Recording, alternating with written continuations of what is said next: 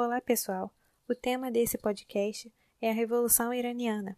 É um assunto que eu gosto bastante, foi tema da minha monografia, inclusive, e além do meu interesse particular, ele também é muito importante para a gente compreender as relações no mundo e principalmente sobre fatos históricos do Oriente que são pouco conhecidos. Então vamos lá, começando brevemente pela formação do Irã. O Irã é um país com mais de 2.500 anos e a história dele é marcada por muitas guerras, conquistas, ascensões e declínios de tribos e impérios. Trazendo um pouco mais para a atualidade, mais especificamente para o século XX, o Irã, que se chamava Pérsia na época, já era um país bastante cobiçado pelas suas riquezas naturais, principalmente pelos seus minérios, mas o governo na época estava enfraquecido. Na década de 1920, um ministro de guerra muito inteligente e ambicioso chamado Reza Khan decidiu instaurar um golpe contra o poder. Ele conseguiu tomar o poder do país e deu início a uma nova dinastia, a dinastia dos Shah Parlev. Shah é uma nomenclatura usada para designar líderes de lugares parecido com o imperador ou rei. O interessante nessa parte é que Reza Khan se proclamou Shah, logo que tomou o poder e rapidamente promoveu uma série de mudanças significativas no Irã. Algumas delas foram a alteração do nome do país de Pérsia para Irã, a formação de leis e de acordos internacionais. Sobre essas leis, muitos enxergaram como interferência de outros países, e o Shah então decidiu tomar uma postura mais rígida sobre o comércio com o exterior. Mesmo tomando essa postura mais rígida, o Shah tinha um grande apreço pela Alemanha. Essa relação amistosa não foi bem vista pela população e por outros países. Chegando próximo ao começo da década de 40, a simpatia entre o Irã e a Alemanha passou a ser considerada perigosa por causa do nazismo. Já dentro do Irã, o Shah se tornou bastante rígido com o seu poder. O descontentamento tomou o país. A década de 1940, então, marca-se pelo fim da primeira dinastia e o começo da segunda. Isso porque, logo após o seu declínio, o seu filho, Reza Parlev, assume o poder. Reza Parlev passou boa parte da sua juventude estudando em países ocidentais como a Inglaterra, e isso marcou bastante o seu governo. Muitos acordos entre o Irã, os Estados Unidos, a Inglaterra e a União Soviética foram feitos durante a segunda dinastia Parlev. A maioria desses acordos envolviam petróleo e minérios, as principais riquezas do Irã até hoje, e, consequentemente, os principais motivos de conflito entre o país e o mundo. Entre 1940 e 1950, o Irã foi fortemente explorado pelos Estados Unidos, a Inglaterra e a União Soviética.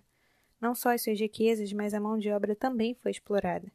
Era forte a onda de interferência cultural e política que esses países exerciam sobre o Irã. A população via sua cultura ser modificada e o pilar religioso, tão respeitado por eles, ser cada vez mais ignorado pelo chá. Lembrando que a religião, assim como o petróleo, é ponto essencial para compreendermos a revolução Esclarecendo melhor esse aspecto, o país é islâmico e segue a vertente xiita da religião. Essa vertente é caracterizada por uma postura mais conservadora e tradicional. Além disso, o Islã interfere na política do país, já que o Irã é um país teocrático, ou seja, usa da religião como pilar de decisões políticas. Sendo assim, é fácil compreender o porquê do descontentamento interno com relação às interferências externas. Na década de 1950, então, houve uma pressão muito grande para que o Irã elegesse um primeiro-ministro que descentralizasse o poder, tirasse um pouco o poder das mãos do chá e dos governos estrangeiros. O primeiro-ministro eleito foi Mohamed Mossadegh, em 1951, com grande apoio popular. Mossadegh tinha uma postura mais nacional, com a intenção de priorizar a economia do Irã. Um exemplo foi a nacionalização do petróleo. Essa e outras atitudes provocaram um descontentamento muito forte dos Estados Unidos e da Inglaterra, que logo arquitetaram um plano para tirar o primeiro-ministro do poder. O plano se chamava Operação Ajax e foi concluído com sucesso em 1953. Mossadegh foi preso e mantido em regime domiciliar. Já o Shah, que estava fora do país, temendo os conflitos cada vez mais crescentes, retornou ao Irã assim que o golpe contra o então primeiro-ministro foi concluído. Entre 1950 e 1960, o governo do segundo chá ficou cada vez mais rígido e autoritário. Mais acordos internacionais eram feitos, mais armamentos eram comprados dos Estados Unidos e mais repressões aos contrários ao governo eram feitas de forma agressiva e truculenta. Foi nesse período que a polícia do chá se destacou. A SAVAK, como era chamada, agia violentamente contra qualquer um que manifestasse desavenças contra o Shah. Os líderes religiosos também foram fortemente perseguidos, dentre eles o Ayatollah Khomeini. Khomeini defendia fortemente a teocracia e repudiava as ações do Shah, que, segundo ele, desrespeitavam a tradição do país. Por causa da sua influência, o Ayatollah teve que se exilar, retornando somente em 1979. Entre 1960 e 1970, Reza Parlev havia promovido uma reforma agrária mal sucedida, passou por uma crise de petróleo que levou o país a uma inflação terrível, tinha gastos extravagantes pessoais e jogava a população cada vez mais à miséria. A diferença econômica entre a classe alta e as demais classes era gritante. A população reivindicava por seus direitos, fazendo greves e manifestações. Rebeliões e mortes também demarcaram esse período da história do país. Khomeini, mesmo exilado, se comunicava com os iranianos por cartas e vídeos, clamando pela queda do governo Parlev. Era um momento de fragilidade de poder que nem as autoridades de outros países puderam impedir, apesar das tentativas. No início de 1979, a revolução ganha forma mais concreta. O Shah não vê outra saída a não ser abandonar o Irã, abrindo as portas para o retorno do Ayatollah Khomeini, que estava exilado por 15 anos. A volta do líder religioso foi um marco da revolução, televisionado mundialmente. As ruas da capital, Teherã, eram intransitáveis, todos aguardando a passagem e as palavras do Ayatollah. Muitos iranianos acreditavam que aquela era a vitória do povo e da República Islâmica do Irã. Assumindo o poder, Khomeini decretou o fim das interferências políticas e culturais vindas dos Estados Unidos e perseguiu aqueles que ainda eram a favor do Shah. Um marco do fim da Revolução foi em novembro de 1979, quando manifestantes invadiram a embaixada dos Estados Unidos no Teherã e fizeram reféns 53 pessoas. A invasão durou até 1981, quando os Estados Unidos e Irã fizeram um acordo e libertaram os reféns em troca de dinheiro. As medidas do governo de Khomeini eram pautadas pelo conservadorismo religioso, o que levou o país à censura e à repressão por muitos anos. Não se pode dizer que houve um fim definitivo para a Revolução Iraniana.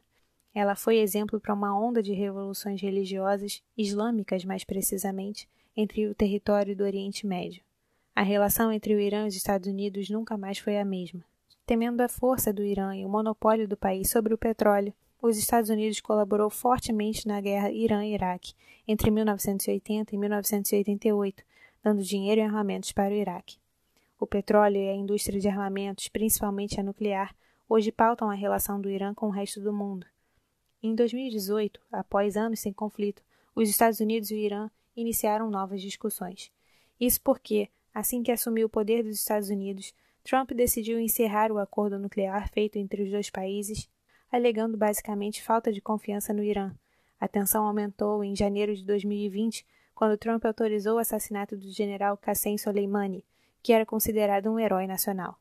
O mundo cogitava o início de mais uma grande guerra. Entretanto, ainda em janeiro, a queda de um avião ucraniano levou ao fim das especulações.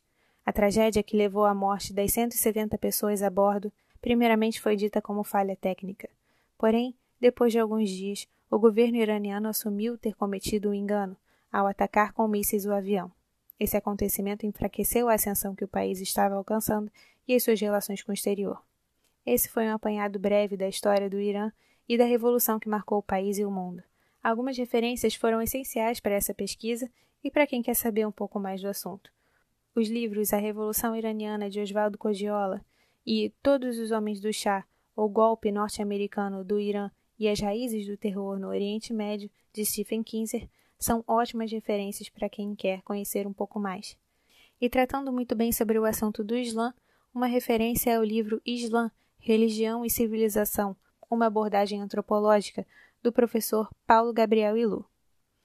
Outra dica muito boa para quem quer se informar mais sobre política e economia mundiais é o podcast Petit Journal. Já filmes sobre a temática do Irã e da Revolução são Argo, dirigido por Ben Affleck e que foi ganhador do Oscar de melhor filme em 2013. Outro filme é Persepolis, que tem um livro em história em quadrinhos com o mesmo nome. A direção do filme e a escritora do livro é Marjane Satrap. O filme foi indicado ao Oscar de melhor animação em 2008 e conta a história de Satrap e sua família durante a Revolução. Espero que vocês tenham gostado. Abraços.